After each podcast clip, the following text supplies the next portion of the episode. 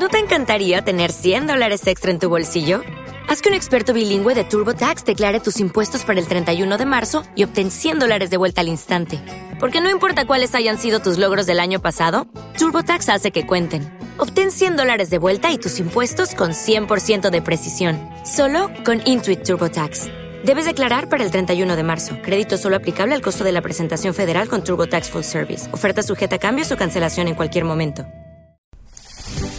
Radio Claret América presenta Sediento de ti, la palabra, fuente de vida, con el sacerdote misionero claretiano Tony Díaz. Reflexiones diarias del Evangelio. Aquí iniciamos.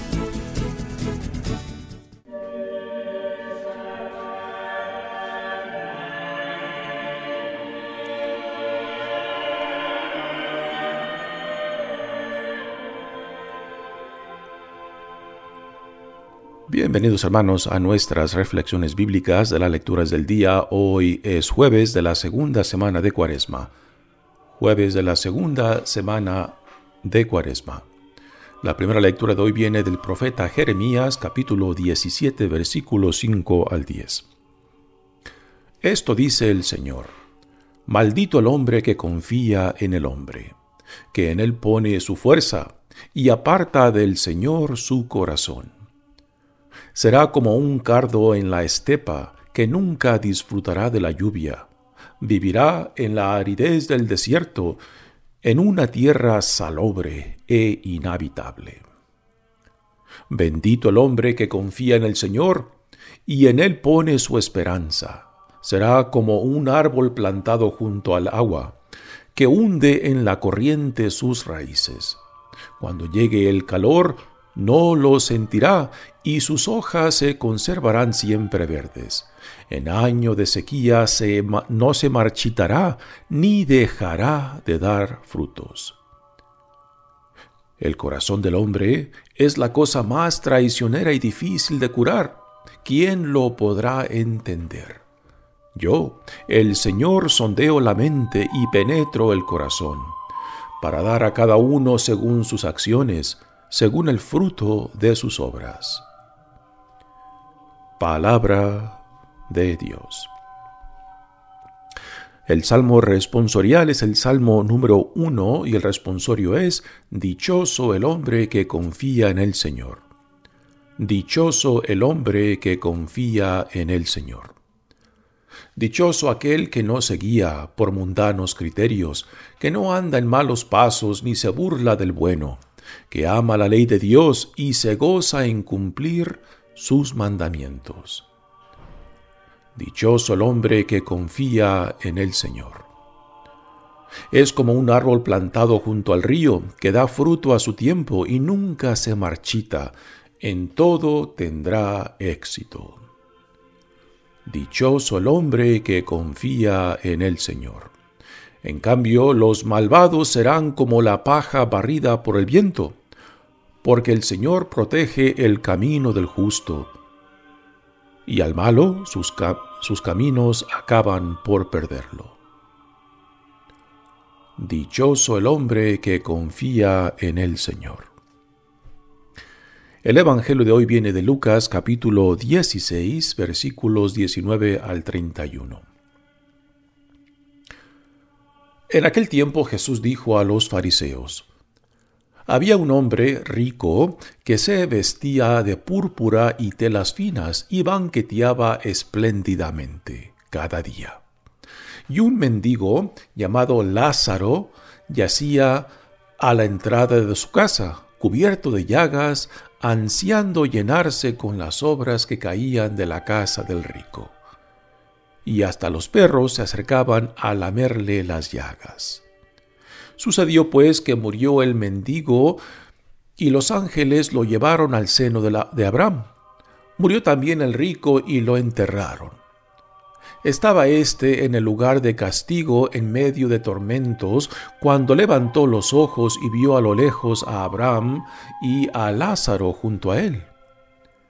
Entonces gritó, Padre Abraham, ten piedad de mí, manda a Lázaro que moje en agua la punta de su dedo y me refresque la lengua, porque me torturan estas llamas.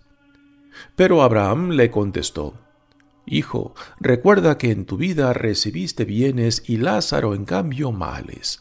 Por eso él goza ahora de consuelo, mientras que tú sufres tormentos.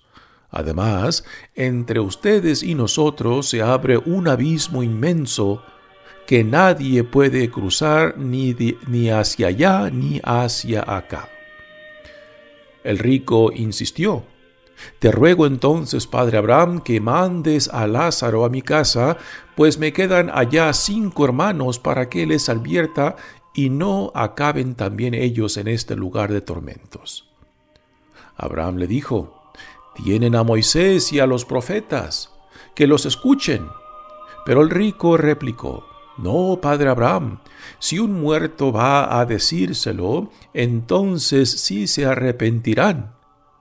Abraham repuso, Si no escuchan a Moisés y a los profetas, no harán caso ni aunque resucite un muerto. Palabra del Señor. Muy bien, demos comienzo a nuestra reflexión.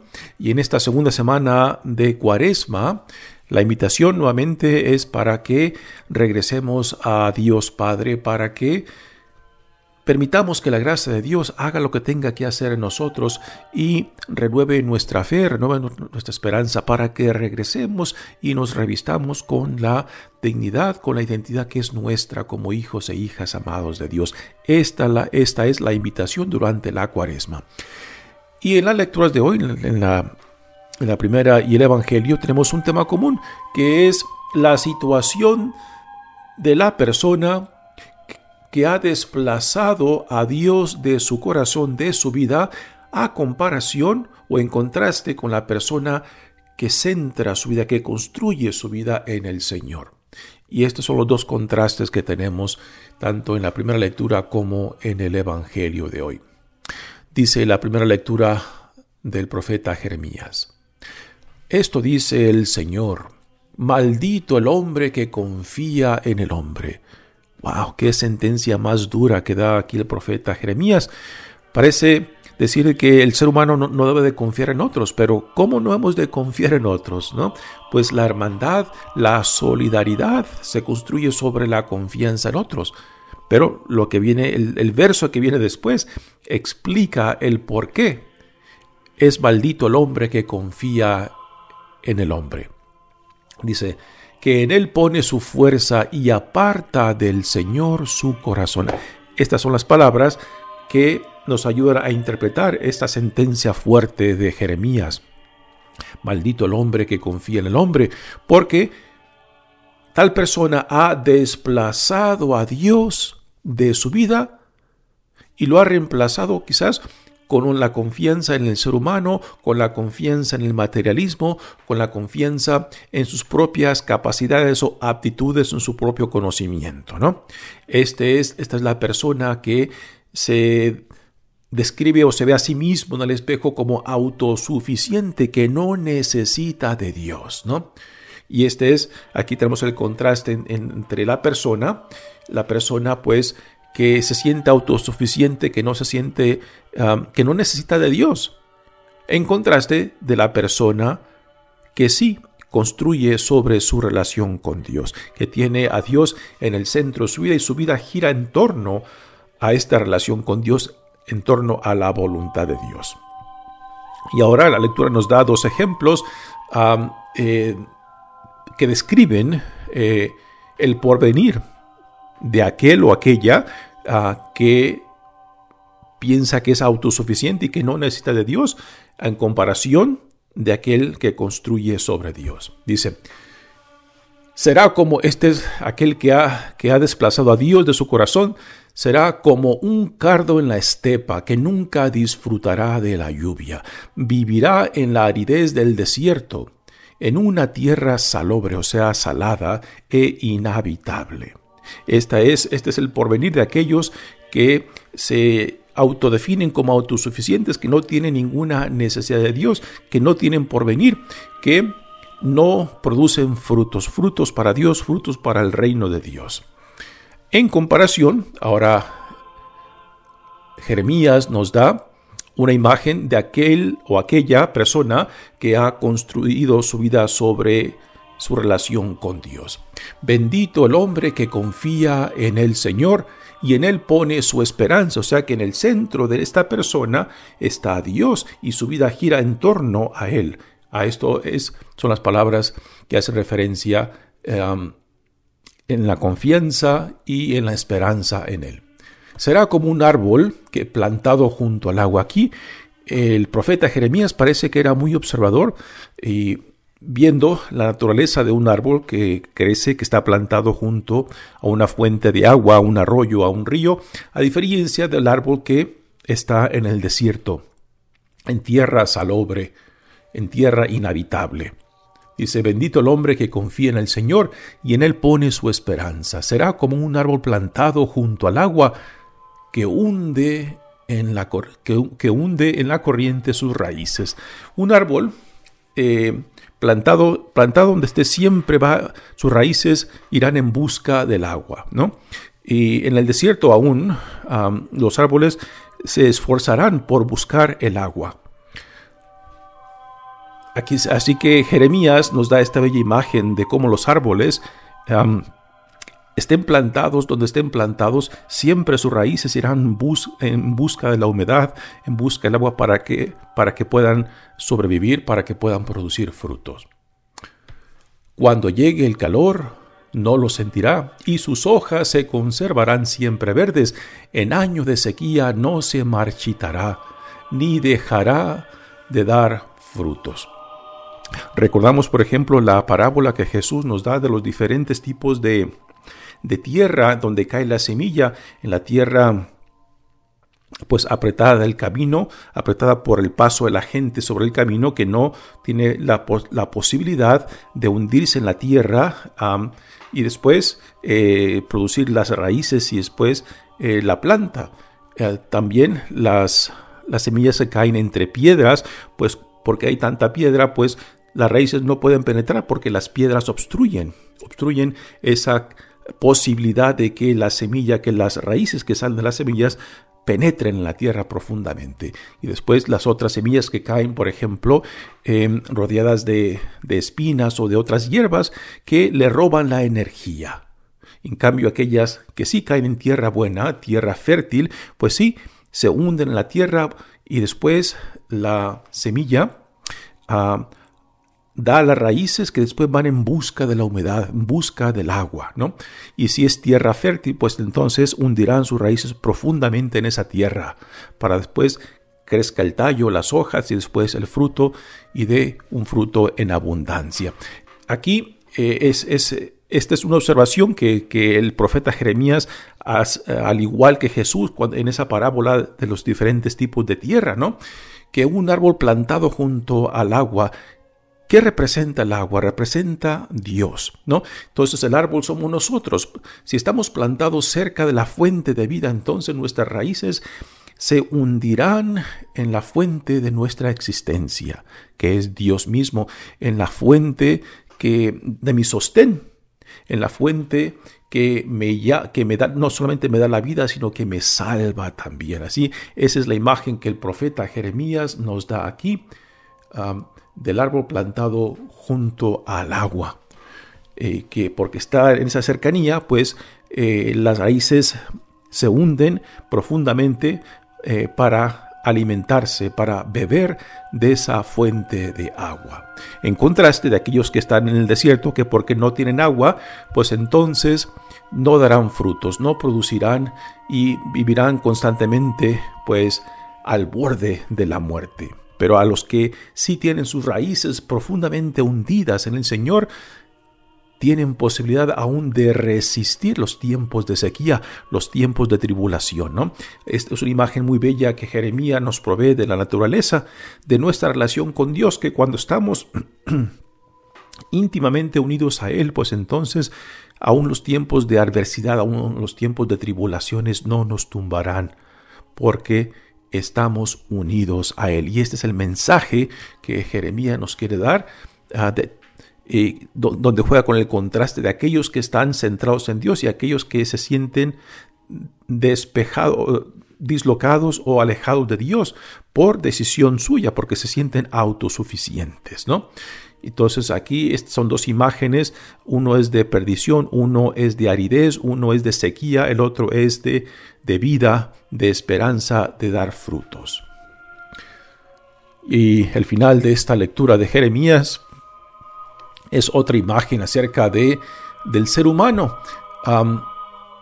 de la dificultad de conocer, de conocerse a uno mismo. El corazón del hombre es la cosa más traicionera y difícil de curar, o sea, difícil de entender, ¿no? Y esto es algo que tanto los profetas como también los filósofos antiguos siempre llaman al ser humano, a que se conozca a sí mismo, porque en el conocerse a sí mismo entonces se da cuenta de la necesidad de cultivar esta relación no solamente consigo mismo, sino también con su creador. Y al darse cuenta de nuestra necesidad de esta relación con nuestro Creador, pues también encontramos la necesidad de salvación, porque a últimas no nos podemos salvar nosotros mismos y solamente, solamente nos salvamos en relación con aquel que en amor nos crea, en amor nos sostiene y en amor nos salva. El corazón del hombre, dice Jeremías, es la cosa más traicionera y difícil de curar pero cuando, por gracia de Dios, tenemos el valor de entrar a nuestro propio corazón para entenderlos, para comprenderlo, ¿no? Una persona que no se conoce a sí mismo, pues tampoco conoce a su Dios y a su Creador. Una persona que se conoce a fondo, que conoce tanto sus fortalezas como sus debilidades, entonces tiene la capacidad también de discernir al Dios que lo ha creado, al Dios que constantemente viene a él, a ella, para salvarlo de sí mismo para llevarlo a la verdadera dignidad e identidad que Dios, que solamente Dios nos da. Y a la pregunta que hace el profeta Jeremías, ¿quién lo podrá entender? Dios responde, yo, el Señor sondeo la mente y penetro el corazón yo el Señor sondeo la mente y penetro el corazón. Aquel que nos ha creado es aquel que también conoce lo que ha creado y también conoce nuestras debilidades. Y porque cuanto Dios ha creado, Dios ama, entonces Dios quiere que cuanto ha creado y cuanto ama llegue a la plenitud de la vida para la cual hemos sido creados. Una bella imagen que Dios quien es nuestro creador, nuestro sustento, desea que todo cuanto Dios ha creado verdaderamente llegue a la plenitud de la vida para la cual hemos sido creados, ¿no? Y porque Él es nuestro creador, entonces Él conoce lo que ha creado, Él conoce nuestro corazón. A veces cuando nosotros mismos no nos entendemos, no nos conocemos, pues Dios que es nuestro creador sí nos conoce y por eso constantemente viene a nosotros. Viene para salvarnos de nosotros mismos. Y qué mejor mensaje para esta temporada de cuaresma, ¿no? En la cual somos llamados a regresar a nuestro Dios, a retomar nuestra identidad y dignidad como hijos e hijas de Él. Muy bien, pasemos ahora al Evangelio de hoy que viene de Lucas y tenemos aquí eh, otro ejemplo del tema que ya hemos eh, hablado en la primera lectura, de la persona que está centrada en Dios en contraste a la persona que no está centrada en Dios. Y en esta parábola que Jesús nos da, eh, en el Evangelio de Lucas, se nos da, habla de un, rico que vive esplendorosamente, se viste con telas finas, come o banquetea espléndidamente y sin embargo, en su riqueza, este hombre no se da cuenta que está vacío, que es pobre en realidad. Ahora, quizás una de las preguntas que nos podemos hacer aquí es por qué Jesús en este Evangelio de Lucas nos da esta parábola que va dirigida a los, a los fariseos, porque los fariseos eh, pensaban que por su práctica de la ley mosaica, se sentían autosuficientes, se sentían ya perfectos, porque cumplían la ley solamente externamente, pero no internamente. Y esta es una crítica que Jesús constantemente le hace a los fariseos, que se enfocan solamente en la práctica externa, pero que esta práctica o este cumplimiento de la ley mosaica no los lleva a reformar sus vidas, a transformar sus vidas, o sea, no los lleva a la conversión que es el problema que Jesús tiene con los fariseos. Así que esta parábola del hombre rico, en contraste con Lázaro, y otro detalle muy bello, que el, al rico no se le da nombre, sin embargo, al pobre sí se le da nombre. Lázaro. Y esto es significante porque en, el en los evangelios, particularmente en el de Lucas, Dios hace una opción preferencial, o sea, que Dios se hace uno con nosotros y revela el reino de Dios desde la perspectiva de los que no cuentan para nada para el mundo, pero que para Dios son valiosos. El pobre de Lázaro, para este hombre rico, no cuenta para nada, es invisible, pero para Dios es valioso. Y esta parábola también es, es una crítica a la mentalidad del tiempo de Jesús, de que el hombre rico era rico porque Dios lo había bendecido. Y el pobre era, era pobre porque también Dios lo había castigado, Dios lo había hecho pobre, ¿no? Y Jesús critica, critica directamente esta mentalidad, porque cuestiona eh, tanto el porqué del rico y si, en, digamos, y si Jesús aceptara aceptara este, este, entendimiento de la riqueza del, del, rico, de que es Dios quien se lo ha concedido. Entonces la pregunta que Jesús hiciera ello es, bueno, si tu riqueza viene de Dios, entonces esa riqueza no solamente es para ti, es para ti para que por medio de ti otros también se beneficien, otros también lleguen a conocer al Dios que te ha bendecido a ti, ¿no? Y este es el problema del hombre rico. ¿Sabe por qué? El hombre rico es condenado al infierno. ¿Por su riqueza? No. No es la riqueza lo que eh, la causa de su condena. La causa de su condena es su indiferencia, de que ve su riqueza como una autosuficiencia, porque en su riqueza no tiene ninguna consideración de aquellos vulnerables, aquellos necesitados. Y más de Lázaro, que lo tiene a la entrada de su casa, se tropieza con él, y sin embargo el hombre rico no lo ve. Así que el pecado del hombre rico no es su riqueza, el pecado del hombre rico es su indiferencia, que a pesar de tener tanto, no tiene ninguna consideración de Lázaro. Y esta es la crítica de Jesús a esta mentalidad de sus tiempos, de sus tiempos, de que entendían de que el, el, que era rico era rico porque Dios lo ha bendecido y que era pobre era pobre porque Dios lo había maldecido o condenado a la pobreza. Y esta actitud, esta noción, tanto la riqueza como la pobreza, Jesús la rechaza. Dice la parábola. En aquel tiempo Jesús dijo a los fariseos, había un hombre rico que se, vestía de púrpura y telas finas y banqueteaba espléndidamente cada día. El color púrpura era el color de, los, de las telas, de los vestimentos de la gente rica, de la clase alta. Así que este detalle nos da a entender de que este hombre rico era exageradamente rico porque se vestía con ese tipo de tela, tela púrpura, que solamente la clase alta, la clase ah, monárquica, eran los que vestían este color en sus vestimentos. Y comía espléndidamente, dice. Y un mendigo llamado Lázaro yacía a la entrada de su casa, cubierto de llagas y ansiando llenarse con las obras que caían de la mesa del rico. Y hasta los perros se acercaban a lamerle las llagas. Así que nos da una imagen pésima, muy triste, acerca de este hombre Lázaro. No solamente es pobre, sino también está enfermo, está débil, no puede trabajar y así que está prácticamente a la voluntad de aquellos que lo pueden ayudar y está sentado, está acostado a la entrada de la casa de este hombre rico. Y sin embargo, este hombre entra y sale y parece no verlo. Lázaro es invisible para él. En su riqueza, la riqueza él lo ha hecho ciego. La riqueza, en cierta manera, ha desplazado a Dios de su corazón y lo ha llenado de orgullo, lo ha llenado de autosuficiencia. Y si este hombre rico viera su riqueza como una bendición de Dios, pues entonces esta bendición lo tendría que llevar a responder a la necesidad de los vulnerables de los pobres, de los hambritos, como este hombre Lázaro que tiene a la entrada de su casa.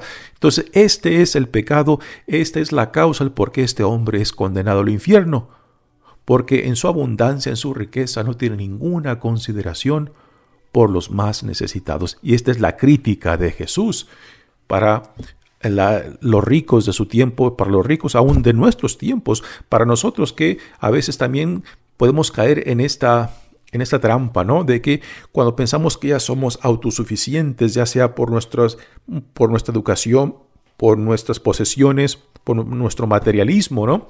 Y esto nos puede crear esta ilusión de que ya no necesitamos de nadie ni de Dios mismo, ¿no? Esta es la crítica de Jesús en esta parábola. Ahora viene lo que sucede después, eh, después de la muerte de, eh, de cada uno de estos, de estos personajes dentro de la parábola. Sucedió pues que murió el mendigo y los ángeles lo llevaron al seno de Abraham. Murió también al rico y, se lo, y, lo enterraron. Quiere decir que tenemos aquí dos, dos fines muy diferentes. Lázaro muere y es llevado al seno de Abraham, o sea, al cielo. Murió también el rico y lo enterraron. Ser enterrado es el, es el lugar simplemente de los muertos, donde Ah, la palabra que, a veces en griego se utiliza es Hades, eh, que es el lugar a veces también del sufrimiento. Estaba este en el lugar de castigo, en medio de tormentos, cuando levantó los ojos a lo lejos, vio a Abraham y a Lázaro junto a él. Así que desde el abismo donde se encuentra ya en la muerte el rico, ve a Abraham al, otro lado de ese abismo que lo separa, Abraham y Lázaro eh, junto a él. Y desde su lugar de entierro, lugar de castigo, el rico ahora le dice, le grita a Abraham, Padre Abraham, ten piedad de mí, manda a Lázaro que moje en agua la punta de su dedo y me refresque la lengua, porque me torturan estas llamas. Es interesante que ahora el hombre rico, desde su lugar de castigo, ahora llama por nombre a Lázaro. Quizás una pregunta sería, en vida, este hombre supo el nombre de este, de este mendigo que se, se ponía a la entrada de su casa, que casi se tropezaba con él, conocería su nombre, pero ahora en lugar de su castigo ya lo llama por su nombre y le pide a Abraham que lo mande, ¿no? En cierta manera también este, el hombre este rico, eh, aún en su muerte, aún no comprende, ¿no? Eh, su situación y aún ve a Lázaro como que está o que existe solamente para servirlo, como en vida el pobre existía para servir al rico, ¿no? O, el pobre existe para, para servir al poderoso.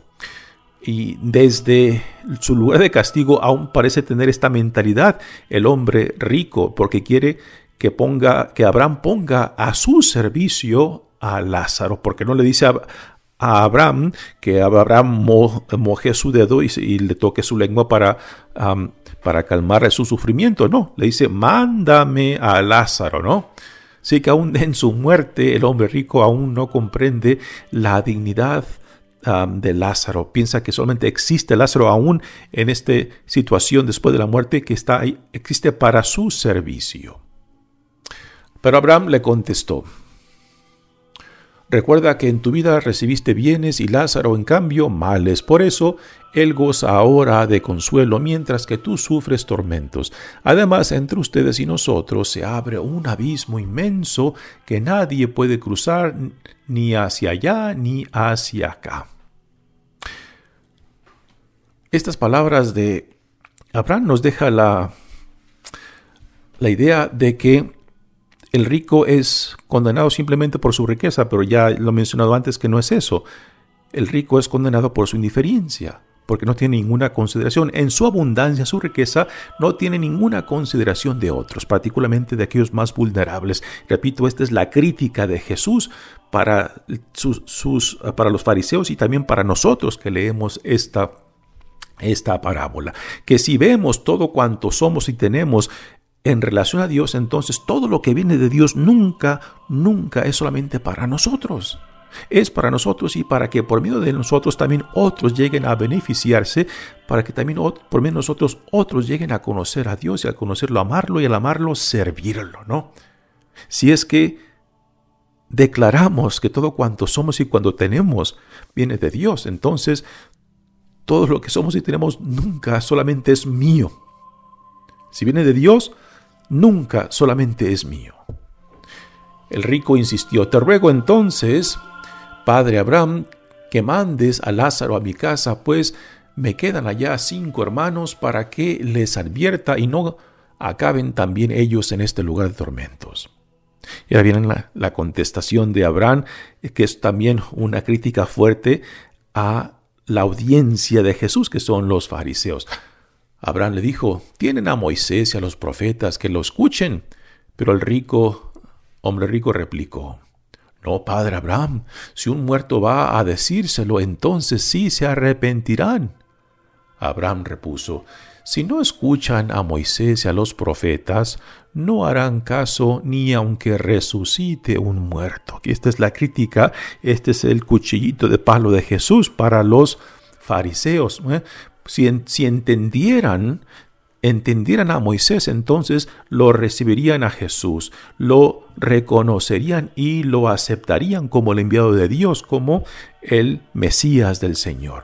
Pero porque no entienden ni a los profetas, eh, ni, ni Abraham, ni, ni las otras lecturas del Antiguo Testamento, pues tampoco van a comprender, aunque alguien resucite de entre los muertos. Es una crítica fuerte que Jesús hace a su audiencia, particularmente a los fariseos. ¿no?